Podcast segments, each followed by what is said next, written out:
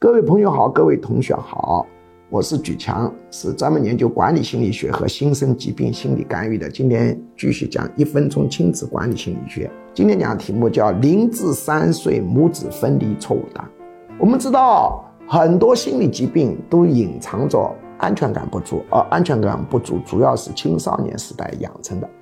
青少年时代养成安全感不足，常见的原因有几个，有的是由于父母离婚，有的是到处奔波，有的是由于独生子女政策被赶得到处颠簸流离，有的是从小父亲缺位，但还有一个常见的，就零至三岁母子分离。有人说爷爷奶奶带他，外公外婆带他，对他很好啊，这不会形成安全感，因为婴幼儿他形成安全感。